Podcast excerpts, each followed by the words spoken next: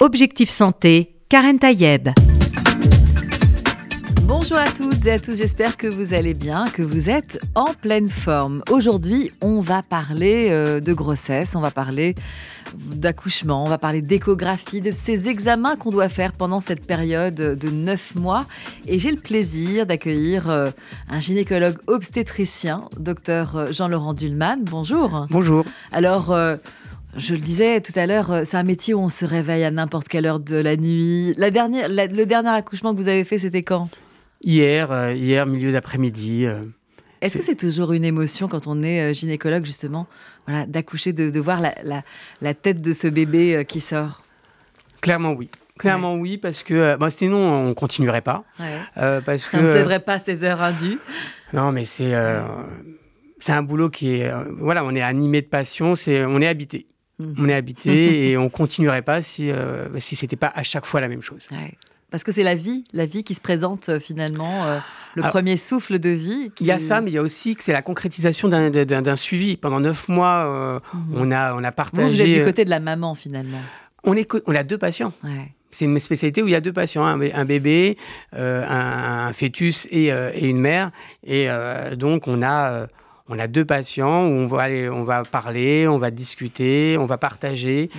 Euh, que c'est euh, l'association d'un examen de, de, sciences, ça c'est mhm. vrai, euh, un examen clinique, un interrogatoire, mais c'est aussi, elle va nous parler de ses craintes, de ses, de, ses, de ses inquiétudes, de ses objectifs aussi. on va parler à un couple.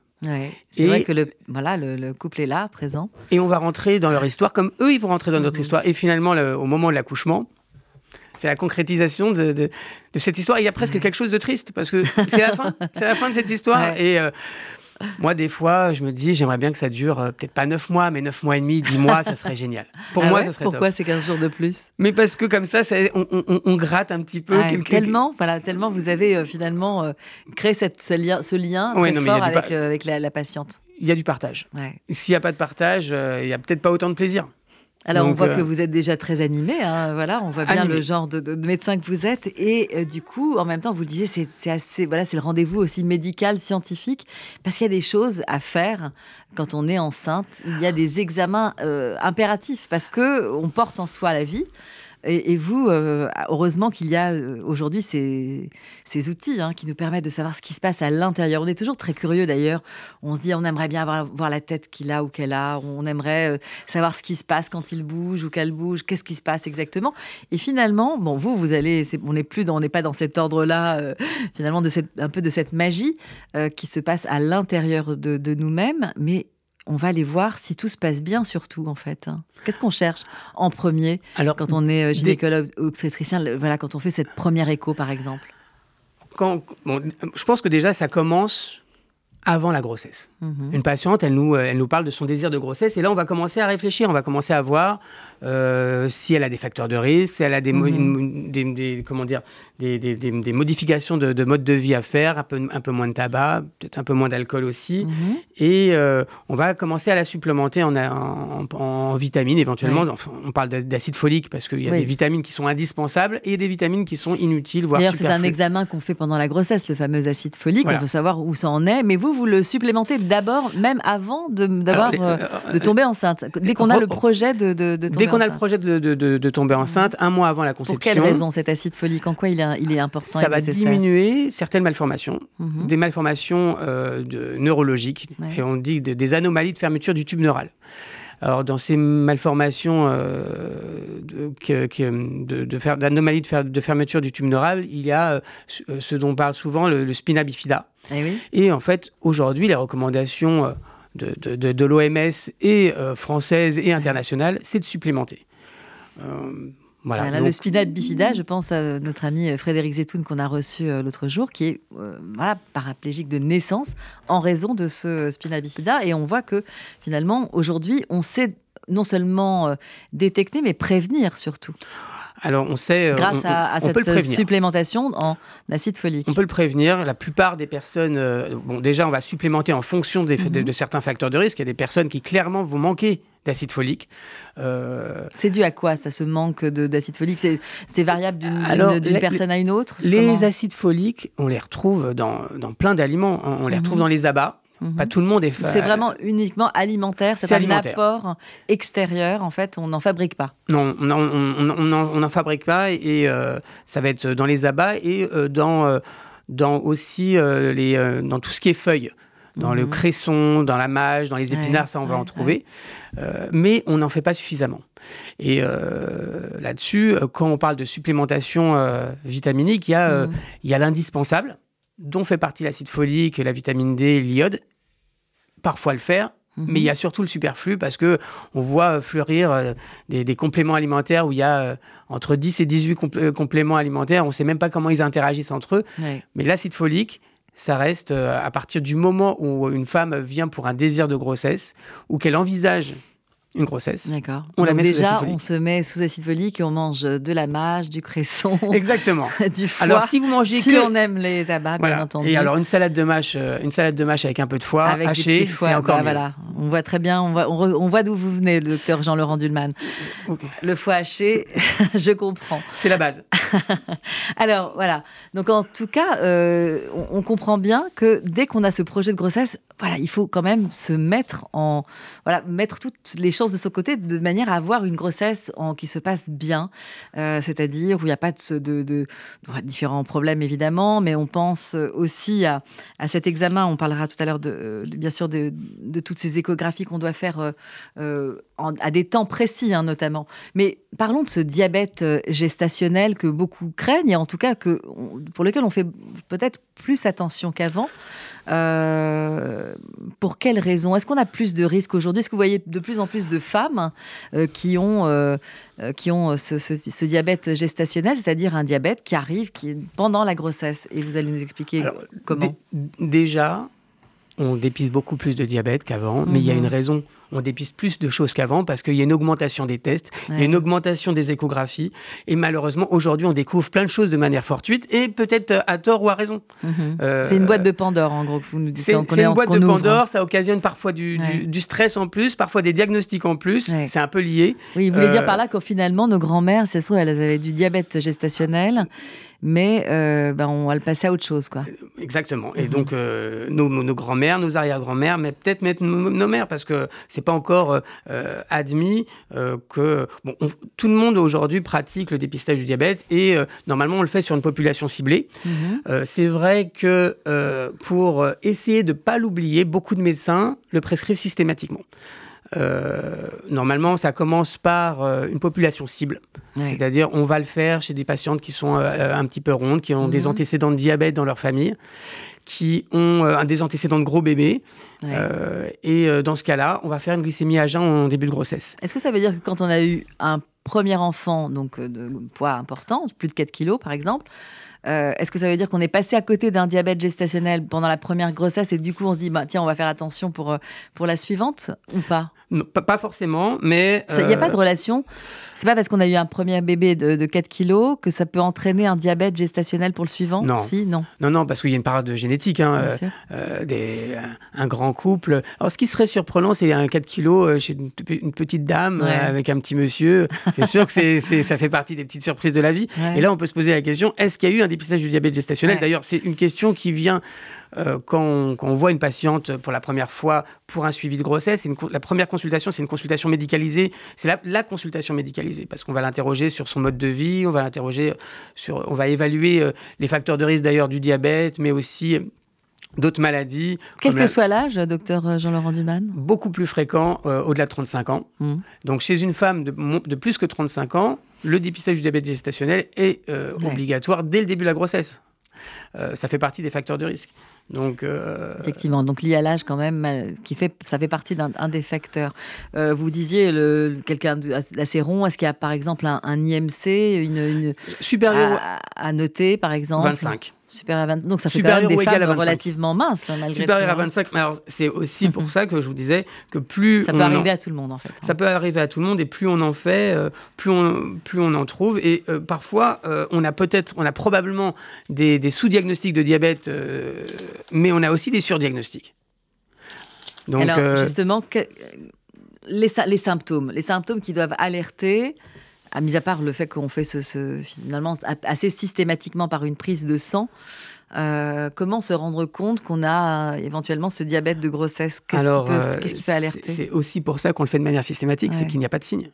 C'est pas, c'est la vraie différence avec un diamètre antérieur à la complètement grossesse, silencieux. complètement silencieux et malgré ce qu'on dit, hein, des signes cliniques de style sensation de soif, urine importante. C'est vraiment le diabète antérieur à la grossesse, parce que pour avoir ce qu'on appelle le syndrome polyuro-polydipsie, mmh. c'est-à-dire avoir envie de, faire beaucoup pipi et de, boire, beaucoup. Et de boire beaucoup et d'avoir et d'avoir une grande fatigue, on l'a pas.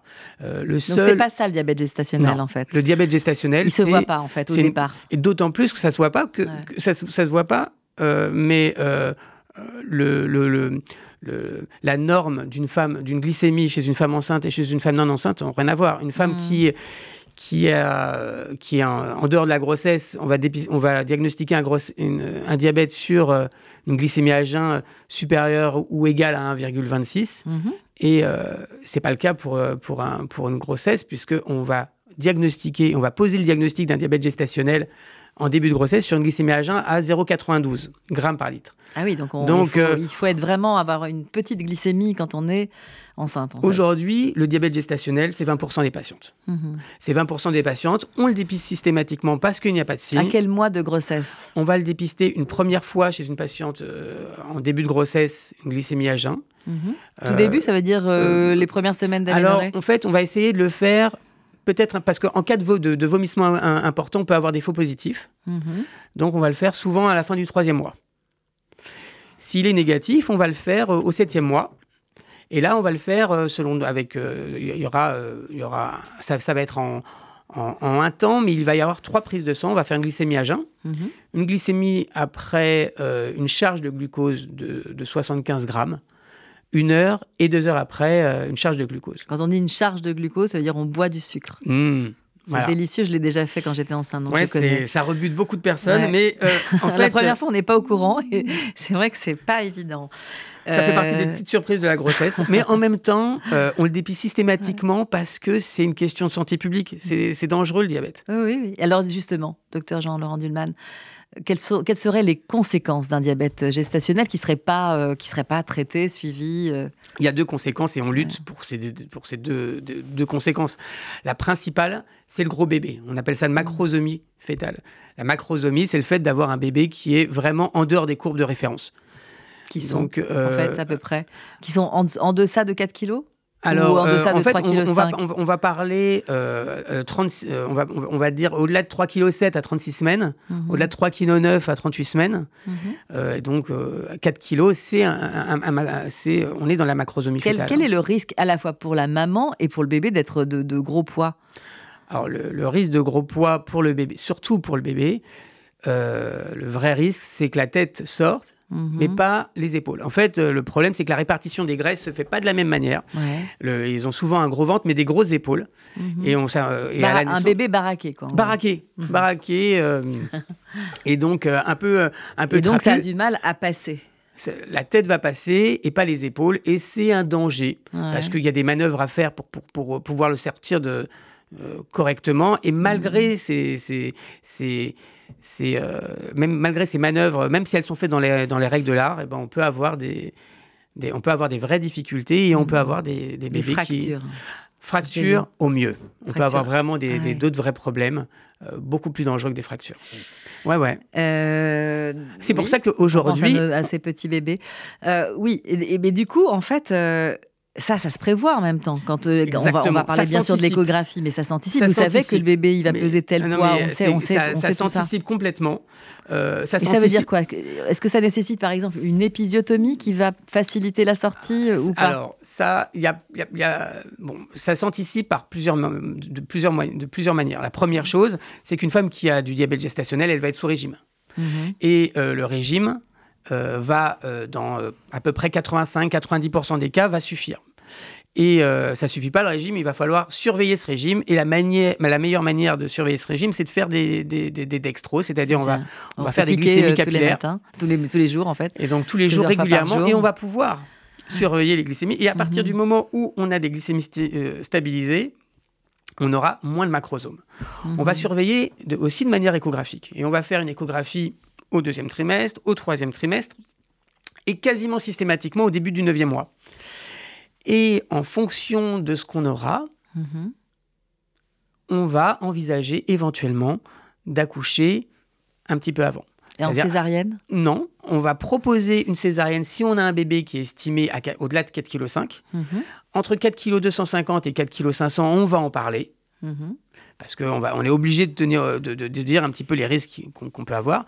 Et si les glycémies euh, sont équilibrées mais, et qu'on a un bébé qui est, qui est, euh, qui est probablement euh, un peu gros, on va, envisager, on va envisager un déclenchement 15 jours avant le terme. À la fois pour que le bébé ne soit, soit un peu moins gros, c'est-à-dire en général ils font 400 grammes de moins quand on les accouche deux semaines avant, mmh. et aussi parce qu'on sait que la plupart des, accidents qui arrivent peuvent arriver dans les 15 derniers jours de grossesse. Donc c'est pour ça qu'on va envisager un déclenchement 15 jours avant. Donc plutôt le déclenchement 15 jours avant pour faire en sorte que ce bébé bah, n'aille pas jusqu'au bout de sa courbe de poids, qui, euh, continue à grossir une fois qu'il est sorti euh, du ventre de sa maman. Euh, je vous rassure, hein, j'ai eu trois bébés de plus de 4 kilos. Oui, c'est bien. c'est possible, quoi, en tout cas. Bien sûr, c'est possible. Mais, mais, je comprends qu'aujourd'hui, qu'on n'a pas tendance à, tout prévoir à tout voilà prévoir à l'avance s'assurer en fait de finalement du moindre risque possible. on en fait un petit peu trop, mais euh, la faute à qui? Hmm. Aujourd'hui, euh, quand on va voir un médecin, c'est un espèce de contrat moral qui se met. Donc, euh, le médecin, il s'engage à avoir un bébé qui va parfaitement bien et une maman qui va parfaitement bien. Et la mère, elle s'attend pas à avoir autre chose. Donc, c'est évident qu'on est, qu'on est plus, plus interventionniste. Alors, par exemple, je, lisais que quand on a ce diabète euh, gestationnel, le, placenta va, va, produire des hormones euh, qui nuisent également aux effets de l'insuline. Donc, il y a vraiment une relation euh, de cause à effet entre finalement ce taux de sucre trop élevé et directement le placenta. Alors, le placenta, chez, alors, je ne m'attendais pas du tout à cette question. Ah c'est objectif santé hein, ici. Hein. mais le, placenta, chez les femmes qui, font du diabète gestationnel, il est beaucoup plus, euh, il est beaucoup plus démacié. il est plus, gros, mais surtout les échanges se font beaucoup plus mal. Mhm. Et quand les échanges se font mal, la réserve que va avoir un bébé est plus faible. Donc, euh, c'est pour ça qu'il peut y avoir un, danger vital pour la grossesse. C'est pour ça qu'au mmh. cours de l'accouchement, on n'accouche pas de la même manière, on ne tolère pas de la même manière les, les anomalies de rythme mmh. d'un bébé de maman diabétique mmh. et d'un bébé euh, euh, de maman qui ne serait pas diabétique. Donc, les échanges se font forcément moins bien chez une mère diabétique, surtout quand il n'est pas équilibré. Hein.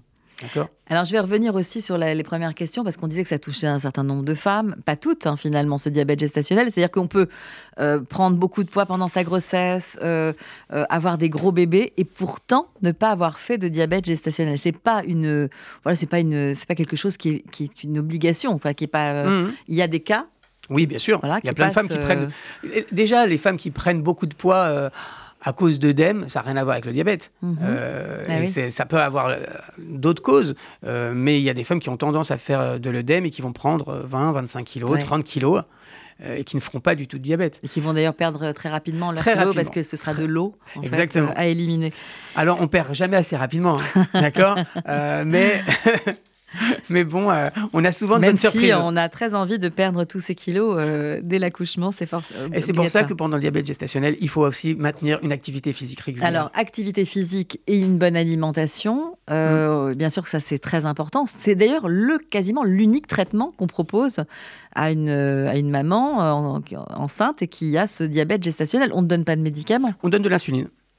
On peut donner de l'insuline. Il y a 10, un peu, un peu, un peu, un peu plus que 10%. Dans quel cas? C'est-à-dire que c'est des cas précis, un moment, avec un taux euh, plus ou moins élevé ou pas? Ou directement, dès qu'on voit que le chiffre de la glycémie dépasse les 0,92 dont vous avez parlé tout à l'heure, euh, on, installe un traitement pendant toute la durée de la grossesse? Ou on, fait quand même un essai de... En général, les diabétologues sont quand même plus indulgents que les, que les, gynéco-obstétriciens, mais c'est aussi parce que c'est pas eux qui récupèrent les, enfants.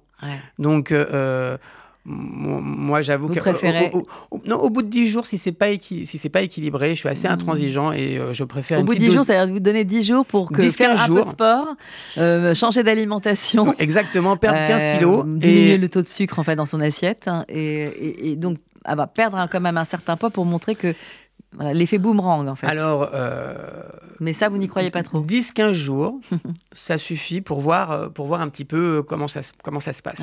Alors après, habituellement, eh ben, la patiente m'envoie m'envoie une, une, capture d'écran de, de, son suivi parce que j'ai des glycémies en général six fois par jour les, les, les 10-15 premiers, 10, premiers jours. Mhm. Et si c'est pas, si c'est vraiment pas correct, je la revois et on revoit un petit peu euh, en termes d'alimentation. On fait une vraie enquête alimentaire et on, on essaie de réfléchir à est-ce qu'on peut améliorer les choses. Mhm.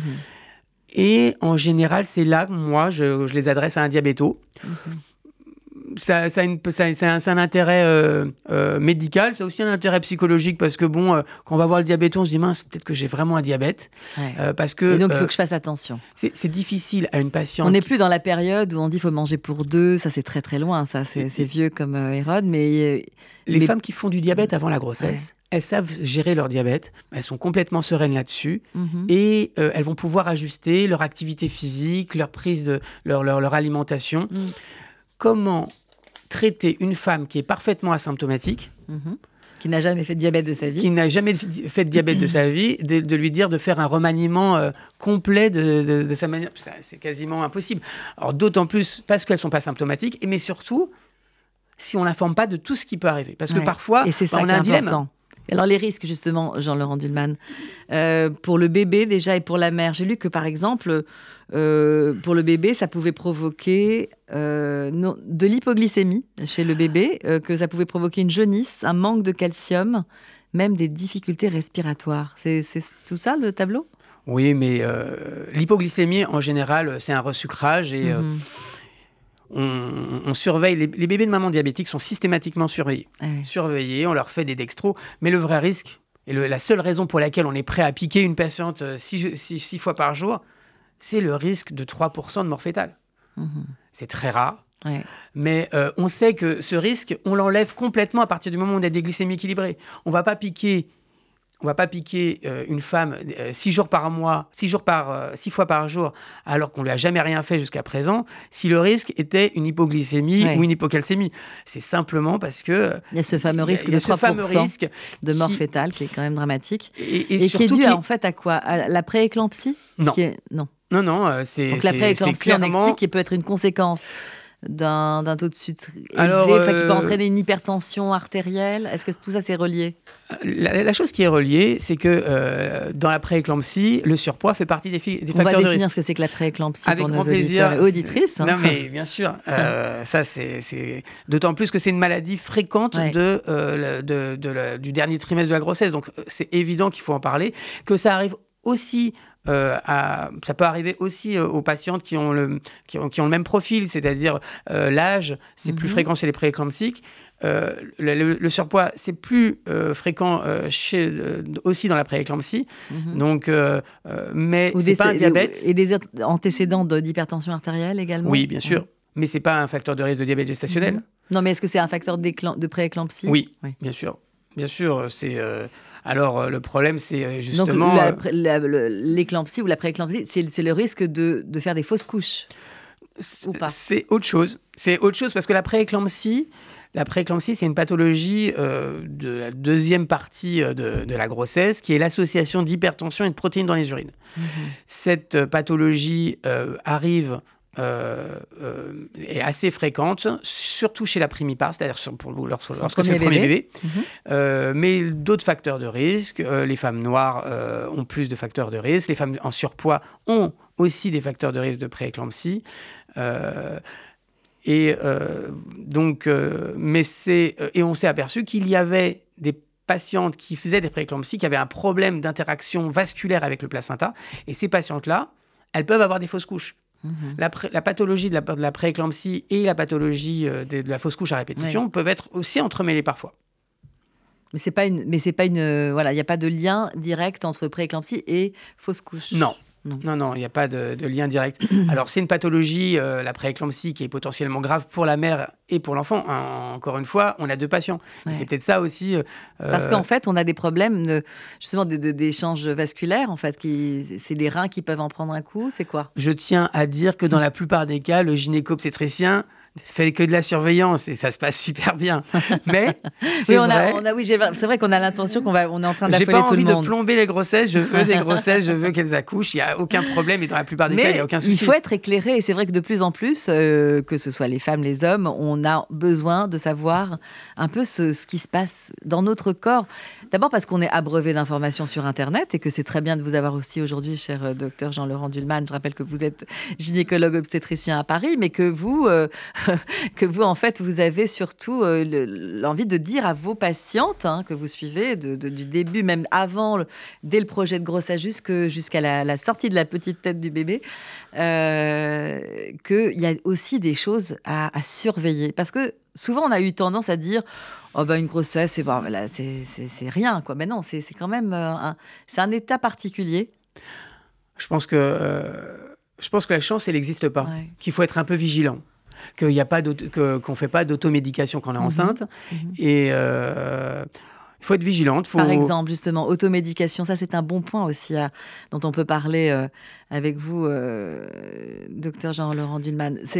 souvent, on, a, on va se dire, bon, c'est pas grave si je prends de la phytothérapie, des, plantes, des trucs. Est-ce qu'il y a des choses, des huiles essentielles par exemple, etc. Il y a des choses qui sont absolument euh, à mettre en liste noire pendant cette période. Alors les huiles essentielles, c'est vrai qu'on euh, en fait euh, on connaît pas l'effet. Mhm. Euh, on sait que probablement pour, pour que ça marche, il y, a de l'alcool, donc il y a une résorption alcoolique, donc c'est vrai qu'on on n'aime pas du tout ça. Il y a mhm. aussi des huiles essentielles qui provoqueraient des accouchements et des fausses couches. Mhm. Le problème, c'est comment recommander des produits qui, qui sont mélangés entre eux, pour lesquels il n'y a, pas de a pas de bénéfice attendu réel. Médicalement, c'est très opposable. Il y a des médicaments. Il y a, en tout cas, ça peut créer des interactions. Il y a, ça crée des interactions, il y a même des malformations. Je veux dire, il y a des, il y a des trop de vitamine B1, ça peut donner des, ça peut donner des malformations. Il y a euh, trop de vitamine D. Par exemple, la mhm. vitamine D, ça fait partie des, des, des médicaments qui sont aujourd'hui recommandés. Hein. Toutes les patientes euh, enceinte, la recommandation en France, c'est de mhm. donner une ampoule de vitamine D euh, au septième mois de grossesse. Aux États-Unis, on recommande 600 unités pendant toute la grossesse. Mhm. Euh, mais il y a des hypervitaminoses. Donc, à surveiller aussi finalement Il n'y a, rien qui est anodin. Mhm. Il n'y a rien qui est anodin. Il y a les nutriments qui sont indispensables et les nutriments qui sont superflus. Les nutriments qu'on va trouver dans son assiette tout simplement Exactement. Alimentation équilibrée, euh, voilà, où on va manger. Par exemple, aujourd'hui, il y a aussi qu'on surévalue les besoins de la patiente. Mhm. Dans la plupart des cas, euh, il y a une adaptation euh, de la patiente qui va permettre donc de ne pas avoir besoin d'avoir de, supplémentation. par exemple, on sait aujourd'hui que même une femme qui ne prend pas du tout de calcium, le bébé va prendre le calcium dont il a besoin. Mhm. Voilà. Donc en fait, euh, voilà, tout, tout, tout, tout, est, tout est important à, regarder quand on est enceinte. Voilà, c'est, on a une vie et on a sa propre vie et on a une vie à l'intérieur de soi. Donc on a quand même deux vies, comme vous dites, à surveiller finalement. Et on va se retrouver juste après cette petite pause parce qu'on va parler de l'échographie. C'est un autre moyen de surveillance. À tout de suite.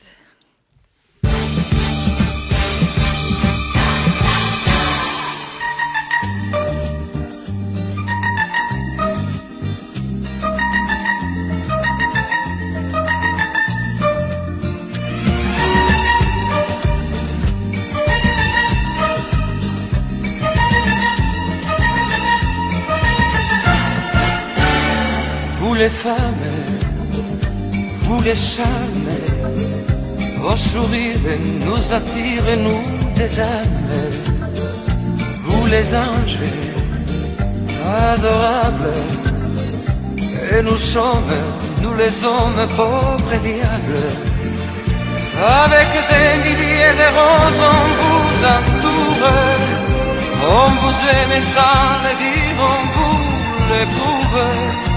On se croit très fort, on pense vous connaître. On vous dit toujours, vous répondez peut-être. Vous les femmes, vous mon drame, vous si douce, vous la source de nos larmes. Pauvre diable, et nous sommes vulnérables, misérables, nous les hommes.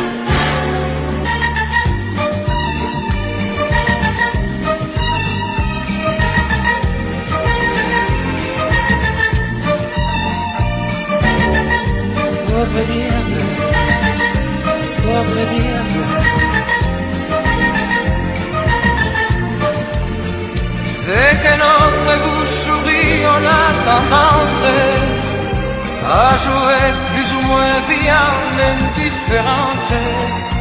On fait tout pour se calmer, puis son éclate. Oh le fou des jalousies et ça vous flatte. Vous les femmes, le charme, vos sourires nous attirent et nous désarment. Pauvre diable, et nous sommes vulnérables, misérables, nous les hommes. Pauvre diable, pauvre diable, pauvre diable. Vous les femmes, évidemment, c'est un très bon choix, Daniel. Merci euh, pour ce choix musical. Euh, et parce qu'on parle des femmes, on parle de grossesse. Et avec vous, euh, cher docteur Jean-Laurent Dulman, vous êtes gynécologue obstétricien à Paris. Et, on parle avec vous de cette surveillance très importante. On a parlé de tous ces examens, etc. bien sûr, l'échographie. maintenant, c'est un outil qui commence à, dater, hein, qu'on sait de mieux en mieux manier. Euh, mais il y a en tout cas trois rendez-vous obligatoires, remboursés par la sécurité sociale d'ailleurs. Euh, souvent, on a tendance à vouloir en faire, en faire plus. Ben, D'abord pour euh, peut-être prendre des nouvelles de son propre bébé. On sait maintenant qu'on a une possibilité d'aller le voir. En plus, on a des, des, choses qui se font dans des, dans des, dans des dimensions incroyables, en couleur. La cinquième dimension. Ben ouais, c'est la cinquième dimension. Et, donc, d'abord, il y a ces fameux trois examens. D'abord, lesquels, à quel moment précisément, et qu'est-ce qu'on apprend? Qu'est-ce que vous, vous allez chercher, vous, en tant que médecin, euh, avec ces échographies? Donc déjà, il y a, donc, il y a trois échographies et euh, ça me permet de rebondir sur ce qu'on disait tout à l'heure.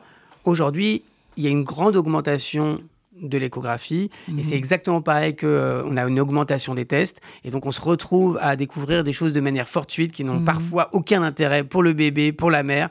Et ça occasionne parfois du stress. Ça occasionne aussi... Parce qu'on ne euh, sait pas les analyser, du coup, ces nouvelles choses Alors, si, mais le moment entre euh, le diagnostic, le mhm. doute et la certitude, c'est un laps de temps qui est court, mais rien que ça, ça va changer de couleur la patiente.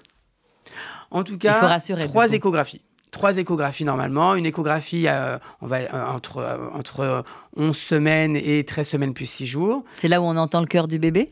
Alors, on va écouter le cœur, on va, on va voir la vitalité. Il va bouger, on va regarder ses mouvements, ils sont nombreux, on va voir son cœur qui bat. On va voir aussi le nombre de fœtus, parce que eh la surveillance d'une grossesse gémellaire, euh, n'est pas du tout la même que. Euh, on l'apprend à ce moment-là qu'on a plusieurs Alors, bébés. Parfois, on fait une échographie de datation. Voilà. Mais euh, souvent, mais souvent, quand elles n'ont pas de datation et qu'on se base uniquement sur la date des dernières règles, eh ben, on l'apprend à ce moment-là. Et on va voir le nombre de fœtus, voir comment. donc quand il y a quand il y a une quand, quand, il y a une grossesse gémellaire, on va voir s'ils ont deux placentas ou un seul mhm. placenta parce que la surveillance d'une grossesse gémellaire vrai ou faux jumeaux en gros? Exactement, mhm. en gros. en gros, mais en même temps, euh, c'est extrêmement important parce que va dépendre tout le déroulé, toute la surveillance de la grossesse. Mhm. Des vrais jumeaux, en tout cas des, jumeaux qui partagent le même placenta, on va les surveiller tous les 15 jours pendant 9 mois. Ah Ça n'a rien à voir alors qu'une grossesse... Pour quelle euh, raison? Parce qu'en en fait. Pour voir s'il n'y en a pas un qui. Qui prend sur l'autre. Voilà. C'est parce qu'il y a 15% de mhm. femmes qui vont faire ce qu'on appelle le syndrome transfuseur-transfusé. Mhm. Et euh, donc un gros qui va prendre plus que, que le petit. Mhm. Le petit va souvent aller mieux que le gros. Hein. et, mais euh, mais c'est pour ça qu'on va le faire. Parce que le dépistage précoce de cette pathologie permet le traitement précoce et souvent de, que les deux bébés aillent bien. Donc, on va faire la, on va vérifier que. Et ça, c'est la première écho? Première écho. On va faire la biométrie et la biométrie va nous permettre de dater la grossesse. Mhm. Parce que cette date, on va. Oui, parce qu'on souvent on se dit cette à peu près, etc. Alors on là, vous avez une date très précise. Cinq jours. À cinq jours près. À cinq jours près, on va pouvoir euh, dater, euh, on va pouvoir dater une grossesse en, euh, en prenant, en, mesurant la longueur de la tête aux fesses, mhm. qui est la mesure la plus reproductible.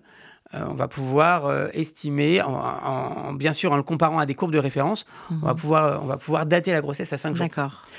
On va mesurer la nuque. Alors, euh, la nuque, euh, c'est, euh, on va pouvoir, ça va nous permettre d'estimer le risque de trisomie 21. Oui, tout à fait. et donc, on va mesurer la nuque et on va faire une analyse morphologique, mhm. alors qui est qui est de plus en plus précise. Alors aujourd'hui, dans, dans, certains centres, on s'amuse à faire des, des, des, morphologies cardiaques extrêmement précises au, dès le premier trimestre, mhm. mais on va pouvoir bien voir les quatre membres, parfois les, les doigts. Euh, les pieds, euh, on va pouvoir voir très bien, correctement le cerveau, et on va voir euh, l'estomac, on va voir la vessie, et voilà, on va pouvoir. Donc déjà, un, voilà, un fœtus qui est déjà. Exactement. Bah, on va pouvoir vérifier la quantité de liquide. On va pouvoir voir, localiser un petit peu comment sera le, futur placenta. Mhm. Et enfin, on va regarder les ovaires. Parce que vu que l'utérus il est petit, on va pouvoir voir les ovaires. Donc en général, on va regarder le bébé, mhm les annexes, ce qu'on appelle les annexes, c'est-à-dire l'utérus et euh, les ovaires, le placenta, le futur placenta et le liquide amniotique. Alors, qu'est-ce qu'on fait au deuxième, à la deuxième écho, du coup? Parce qu'on a vu déjà beaucoup de choses à cette première écho, finalement. Beaucoup plus. Le sexe du bébé, c'est au deuxième. Alors, le sexe du bébé, on, peut avoir une, on peut avoir une estimation du sexe du bébé au premier trimestre si on a un profil strict. Mhm. On reste. Euh, normalement, il y a encore des, il y a, déjà, il y a des exceptions que ça fait pas partie du tout des, des, des, de la checklist qu'on doit faire. Ça, c'est pour faire plaisir aux parents? S'il n'y a pas de plaisir à donner, autant arrêter. Il y a une part de plaisir, il y a une part de, de, de, de plaisir à donner. Donc forcément, euh, une patiente qui me, qui me le demande, mhm. euh, je, lui, je, vais lui, je vais lui dire. Et euh, quand on est sur un profil strict... En fait, vous, vous êtes un petit peu comme les grands-mères qui disent que ce soit une fille ou un garçon, l'essentiel, c'est qu'il soit en bonne santé. Ça résume un peu? Non. non. Non, non, moi je suis pas comme. Alors, déjà, un, je suis pas comme une grand-mère.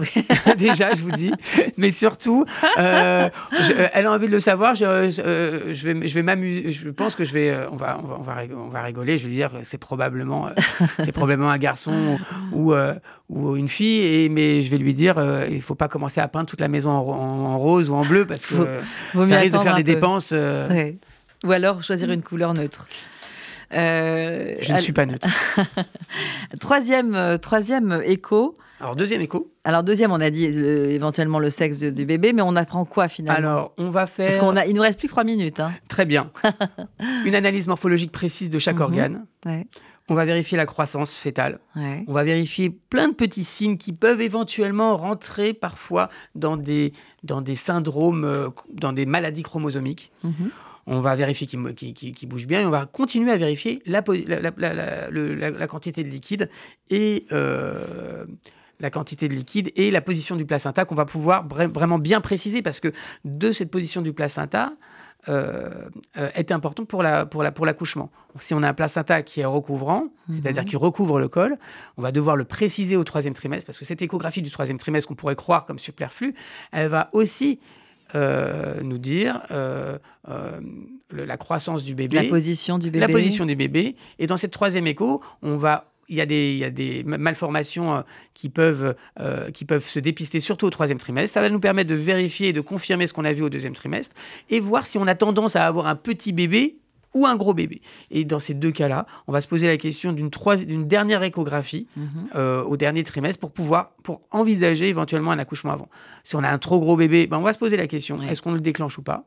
Et si on a un trop petit bébé, on va on, va encore plus se poser la question et euh, de là découlera à la fois euh, les modalités de surveillance, le rythme de surveillance, mhm. parce qu'on a plein de manières de surveiller le bébé. La maman va le surveiller par, en, ressentant les mouvements du bébé, mais nous, on va faire des échographies et les sages-femmes vont faire des monitorings et on va, on va, on va surveiller le bébé, d'autant plus qu'il est trop gros ou trop petit. Et bien voilà, on arrive quasiment à la fin euh, de l'émission. C'est presque neuf mois de grossesse que nous avons traversé. Euh, peut-être un petit mot euh, pour encourager ces, ces, futures mamans qui sont qui se préparent peut-être à voilà, qui projettent ah. l'arrivée d'un bébé. Si je devais dire qu'une seule chose, en pensant au papa bien entendu, je pense, à tous ces couples. Je pense avant tout au papa. Non, je pense aussi à la mère, mais euh, dans la plupart des cas, tout se passe bien et finalement, euh, ce, qui, est important, c'est que le professionnel de santé avec qui vous, euh, avec qui vous êtes et en qui vous avez confiance soit vigilant. vous, vous n'avez pas besoin d'être vigilant. Vous, simplement, une bonne alimentation, une activité physique régulière, ça sera parfait.